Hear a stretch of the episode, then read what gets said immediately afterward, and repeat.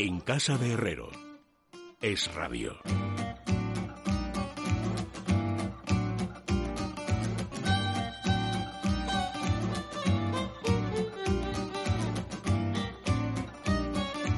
Bueno, faltan amigos 14 minutos para que sean las 10, las 9 en la Comunidad Canaria. En condiciones normales, sin confinamiento y sin pandemia, estaríamos ahora con los eh, sabios hablando de cosas interesantísimas a propósito de sus lecturas y de sus ocurrencias. Y la verdad es que he tenido hoy mucha curiosidad por ver qué tal lo llevaban todos ellos y además para pedirles ayuda y que nos puedan hacer alguna sugerencia con la que llenar nuestro tiempo, invertir este confinamiento de manera muy productiva.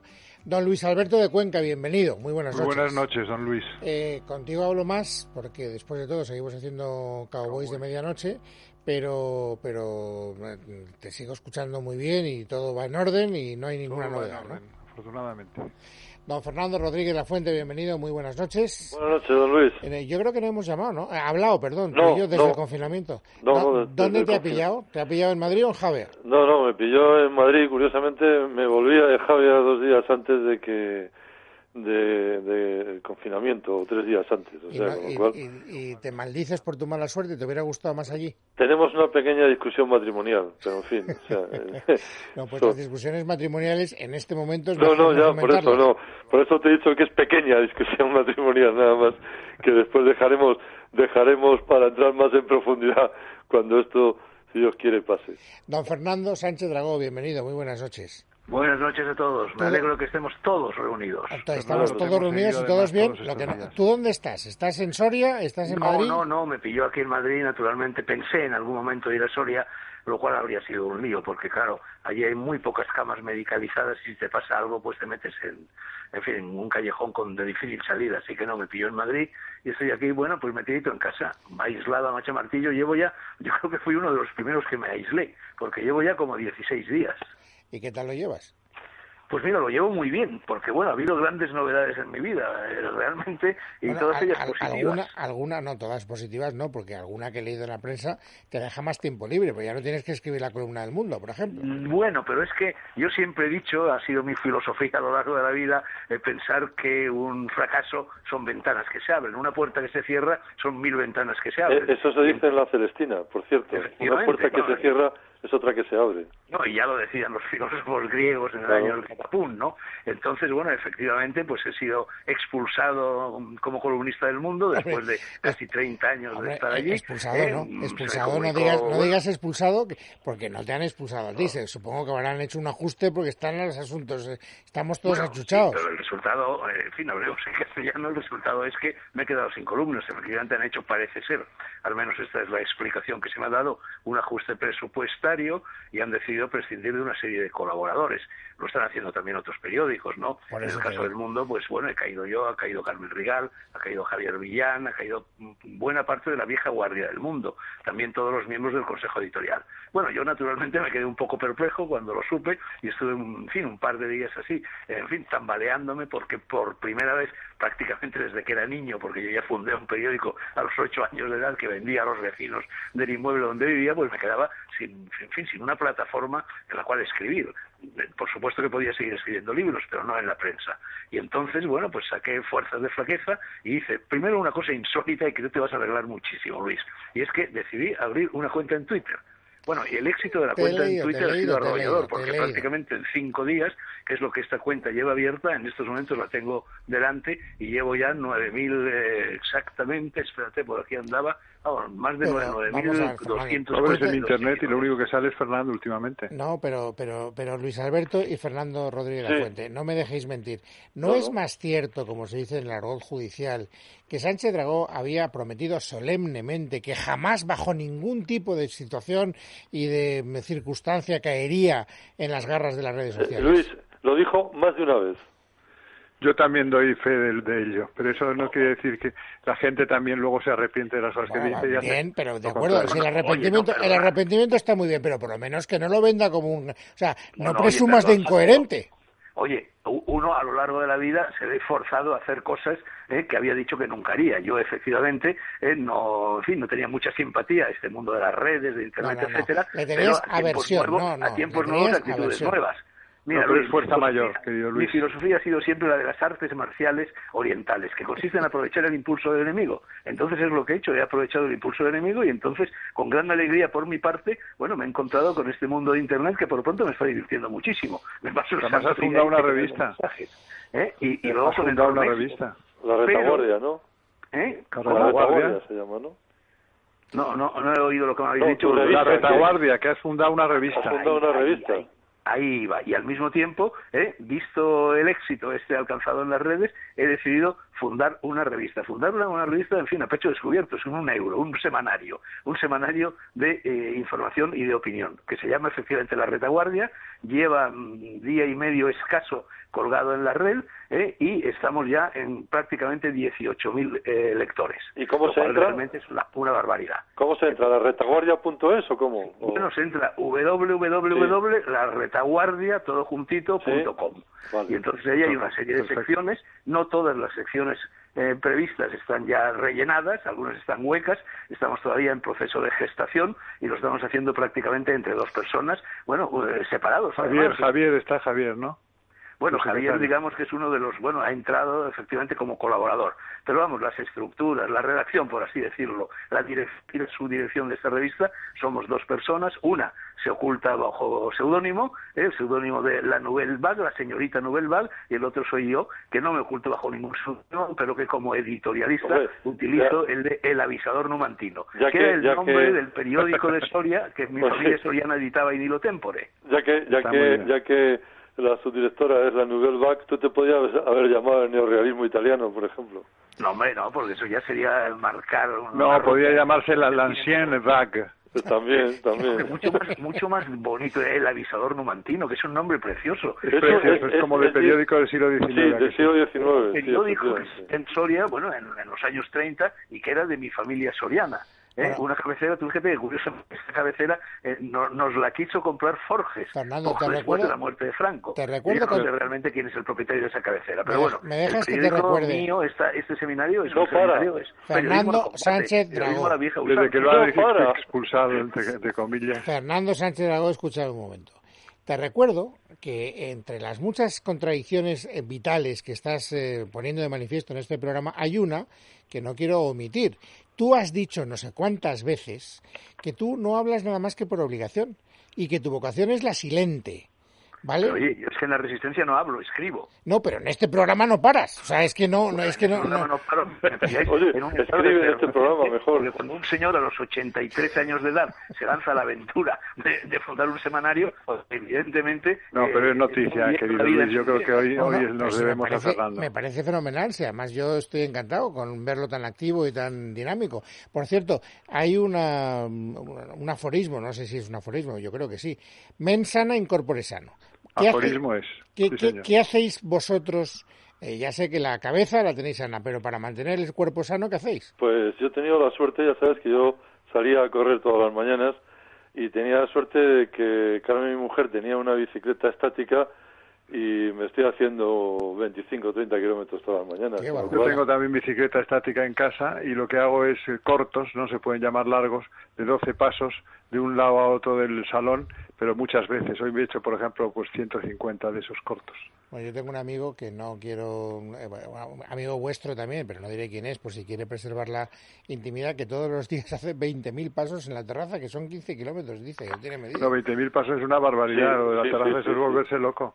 Y Pues ya, bueno, claro, el espacio fue muy habría grande que ver la terraza, claro. Yo Claro, tengo la también una bicicleta estática que no utilizo porque además tengo una cinta y lo que utilizo es la cinta y todos los días me hago entre 35 y 40 minutos de cinta, bueno, a una velocidad media entre 4 y 5 kilómetros por hora. ¿no? ¿Sigues muy poniéndote una película mientras estás en la cinta, Fernando? Efectivamente, tengo un ordenador delante y me veo una película o Ah, veo yo, alguna cosilla. yo ¿no? estoy leyendo, yo, yo en cambio estoy leyendo una novela de Agatha Christie mientras estoy en la bici. Ah, qué Bueno, bien. no me extraña Maravillosa. Agatha Christie. Yo estoy con Van Dyne, que es de- también de la generación de Agatha Christie. Me encanta la novela policíaca tradicional y, Sí, a mí me y parece. clásica. eh, Esta Es- además, eh, eh, yo no la había leído y tengo que decir cómo, cómo llegué por un artículo de Pedro García Cuartango en, en ABC Cultural que venía Sí. a decir que era para él la mejor novela eh, de Agatha ¿Cuál Christie. es concretamente? El asesinato de, de Roger Robert. Pero es la, es la primera, es la primera Sí. novela que escribe, que publica, Oye, me encanta a mí. Maravillosa, ¿eh? Yo incluso escrito un poema eh, sobre esa novela. ¿Ah, sí? o sea que Hombre, para- fíjate, envíamelo. qué pena no haberla, no tenerlo a mano, porque si no os lo endilgaba, pero, pero Sí, no sí, lo tengo no. a mano.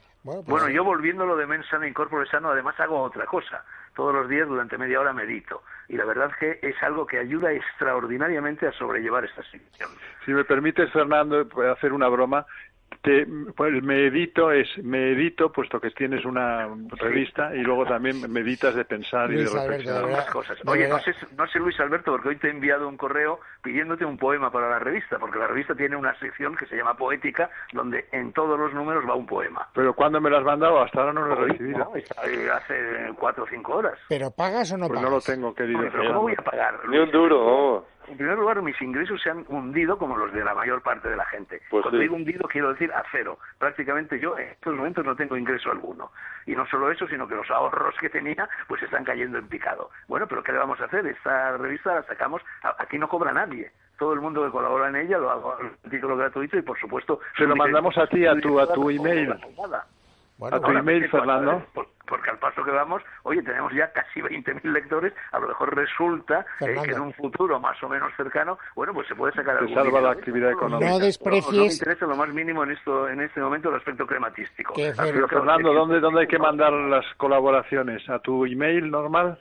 No, no, bueno, eh, sí, a, a mi mail normal y, apas- y aparte de eso, hay un, la revista tiene un correo que viene en su cabecera. Si tecleáis, veréis ahí que hay un, un correo ¿eh? y a ese correo se pueden enviar De verdad las que yo no lo he recibido, ¿eh? que sí, se conoce que pensarías haberlo mandado, pero yo no lo he recibido. Oye, pues te lo vuelvo a enviar inmediatamente. Y lo mismo te digo, Fernando Sí, sí, Rodríguez. sí, sí, sí, sí, sí. Y lo mismo te digo, Luis Herrero, si quieres brindarte a, co- a colaborar en la retaguardia. Bueno, pues, hombre. yo, Además, bueno, atenderé de gustosísimo. retaguardia es muy bonito, porque las guerras se libran en la vanguardia, no las batallas. Pero las guerras donde verdaderamente se libran es en la retaguardia, en retaguardia, y que es donde se ganan o se pierden, ¿no? Entonces yo ahí me aposto en la retaguardia con un francotirador, bueno, pues para arrimar el hombro en una situación tan difícil como lo es esta. Eso. Bueno, entonces vamos a ver, una, una cuestión, porque eh, por, por darle a los oyentes algo que llevarse a la boca, algo tangible, aunque sea metafóricamente.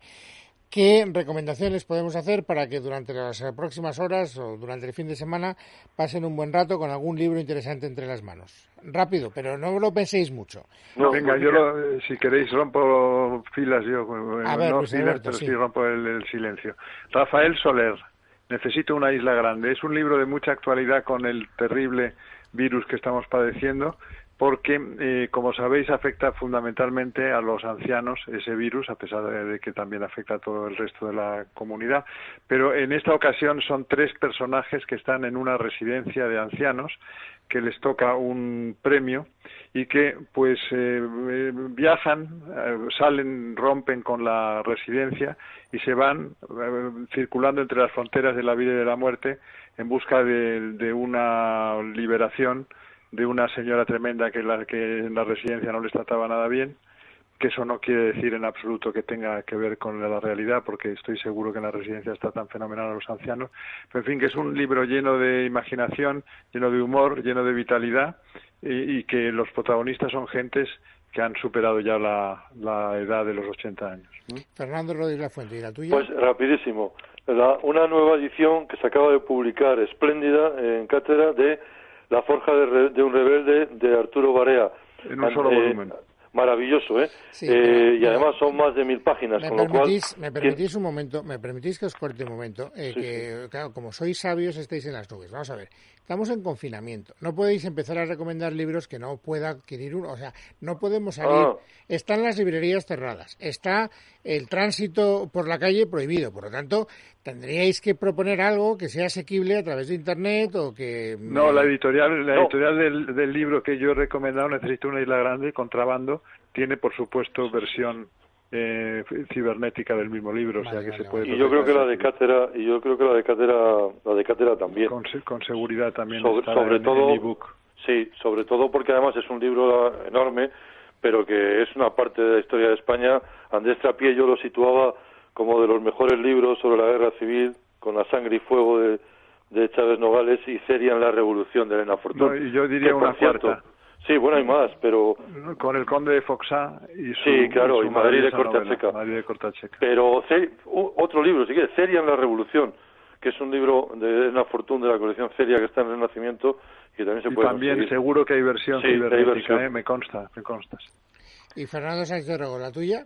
Bueno, pues yo, don Luis, como estoy en fase de asombrarte, te voy a asombrar porque voy a, a recomendar una novela policiaca. Una novela, Hombre, bueno, hoy la llamaríamos... caramba, Vaya día, vaya, vaya noche. En realidad era una novela de misterio, ¿no? Eh, de un autor injustamente olvidado que fue famosísimo, celebérrimo, que vendía decenas y decenas de libros distintos por miles y miles de ejemplares y que seguro que nuestros contertulios conocen perfectamente, que es Edgar Wallace.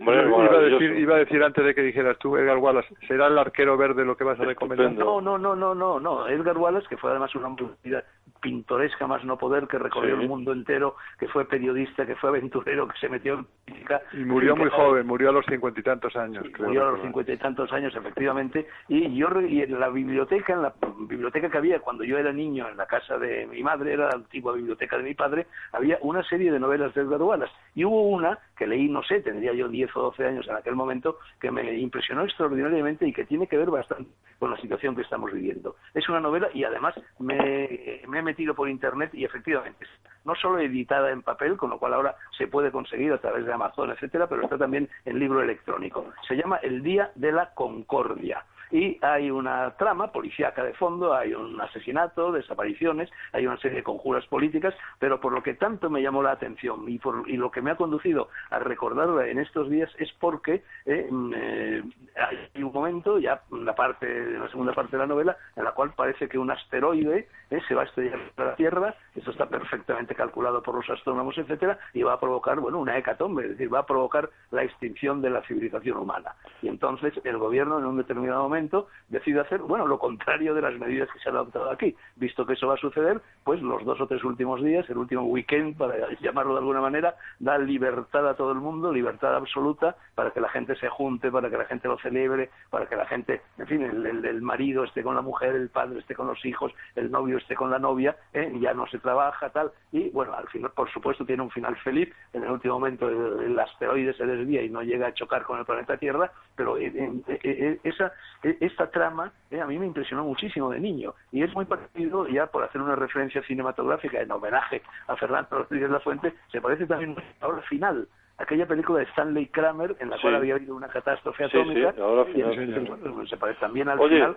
los eh, gobiernos decidían dar rienda libre a, to- rienda ¿Quién, libre a todo quién lo ha editado ahora Edgar Wallace? ¿Quién lo ha editado? Pues mira, la verdad es que si se te crea, yo lo he hecho, eh, como iba a hablar, iba a hablar la semana pasada que no tuvimos programa de esta novela y en, en aquel momento tenía apuntadita la editorial, que no es una gran editorial, es una editorial pequeña, ¿Cuál? pero es, por ejemplo, en la Casa del Repite Libro... el título. El, el- el Día de la Concordia de Edgar Wallace. Edgar Wallace nació en Londres y murió en Hollywood. Sí, efectivamente. Se hicieron bastantes Bueno, es que fue, por ejemplo, el famoso King Kong, la película del, del gorila grandote. Bueno, él escribió el guion de King Él Kong, escribió ¿eh? el guion de King. Kong, Sí, sí, sí. Wallace. Yo en Javia, en Javia tengo bastantes libros de, de Wallace. Yo tengo toda la biblioteca oro, que hay mi- miles de libros, miles no, pero sí decenas. Bueno, pues ojalá tengáis la oportunidad de volver cada uno a vuestra biblioteca para recuperar esos volúmenes. Ya callaos, porque es que no hay manera de prescindir de vosotros. ¡Qué barbaridad!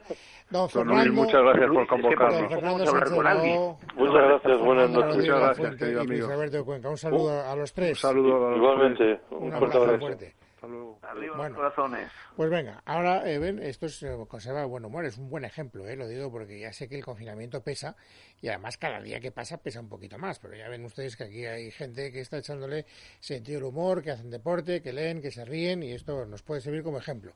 Ahora, sin embargo, tendremos que hablar de política y esto siempre supone tener que torcer el gesto y tener que tensionarnos un poco más de lo razonable. Por lo tanto, calm plus. Para combatir el estrés, la angustia, incluso la falta de sueño, tenemos este producto natural que recordamos el nombre, se llama Cal Plus y que bueno, pues nos va a ayudar en todas estas cosas de las que tenemos carencia. ¿Sabes dónde pueden encontrarlo? Sin salir de casa, muy importante, en www.parafarmaciamundonatural.es. Mundo Natural.